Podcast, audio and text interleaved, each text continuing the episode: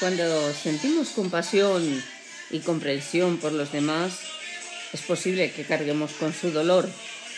Pero, ¿cómo sentir empatía sin que asumamos esa carga?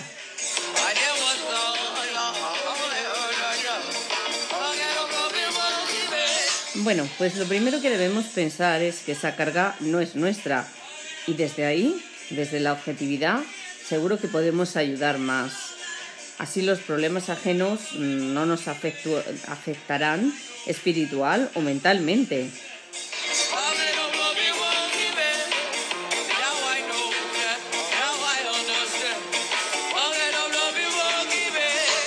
Si somos caritativos, no lo podemos evitar y mostraremos siempre ese apoyo emocional. Total, no se puede gustar a todo el mundo, pero si te sientes fuerte y seguro, ganas esa misma fuerza emocional y también resistencia ante los que vienen a aprovecharse de tu bondad.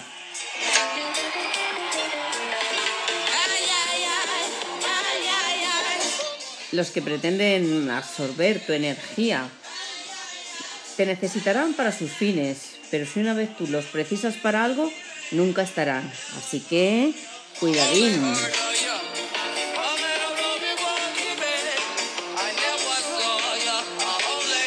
¿Y cómo ser fuerte? Vamos a comenzar con las cosas pequeñas, a disfrutar de la energía que te rodea, de este pequeño mundo de capital de provincia con sus pros y con sus contras para reconectar con tu ser auténtico.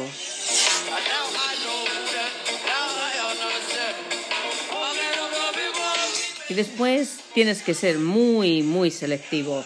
Elige.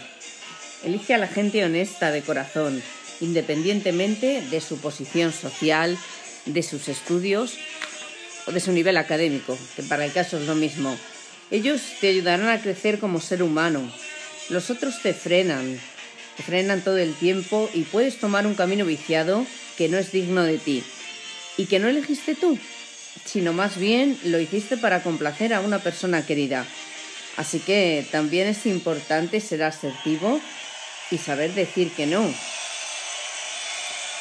Tú sabes cuáles son tus límites y los demás tienen que saber que no deben sobrepasarlos.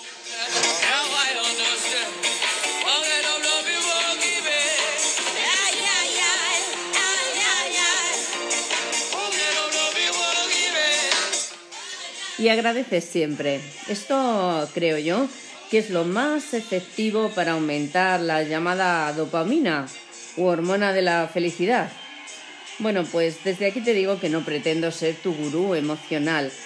Tal vez solo hable para mí porque necesito recordarme todo esto y una y otra vez y repetirlo como un mantra.